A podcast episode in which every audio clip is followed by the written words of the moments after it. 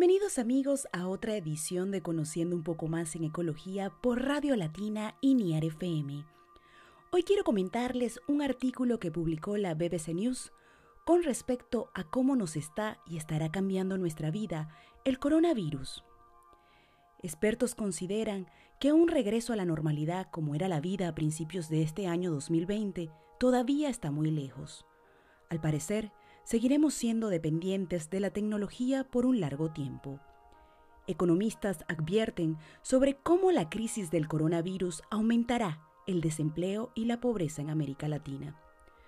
La transformación digital de los negocios será más rápida, con más automatización e inteligencia artificial, para aprobar préstamos, perfilar clientes, controlar el stop y mejorar la entrega. Algunas aerolíneas podrán no sobrevivir esta crisis, otras podrían desaparecer poco después, y aquellas que logren superarla saldrán debilitadas. Se estima que los precios de los boletos tendrán incrementos. La enseñanza se ha trasladado vía online, con clases virtuales a una escala jamás vista, pero eso ha resaltado la preocupación de que la pobreza digital existe para algunos niños que no tienen acceso a la tecnología. Según la UNESCO, más del 90% de los niños del planeta no están en la clase. Esto tendrá secuelas durante años a nivel educativo y profesional. A nivel ambiental hemos visto grandes beneficios.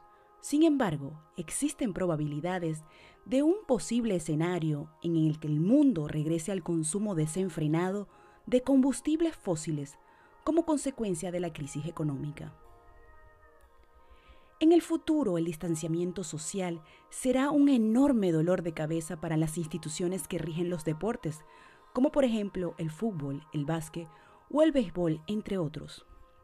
Por su parte, el gremio artístico está muy preocupado y dividido entre ser optimista y pesimistas en cuanto a su futuro durante y después de la pandemia. Actualmente se depende de tres países, Estados Unidos, China y Alemania, para el suministro de un 40% de los equipos de protección personal. La pandemia ha demostrado una vez más que las cuestiones globales requieren soluciones globales. Esta nueva forma de vivir, ¿cuánto nos cambiará a nivel personal y cultural a cada individuo? Nuestras demostraciones de amor para con nuestros seres, queridos, amistades, vecinos y conocidos. Mantengamos la calma, y mucha paciencia, nos enfrentamos a un nuevo estilo de vida con nuevos retos. Estoy segura que saldremos victoriosos. Será hasta una nueva edición de Conociendo un poco más en ecología. Les narró para NIAR FM y Radio Latina María Teresa Balsa. Será hasta la próxima.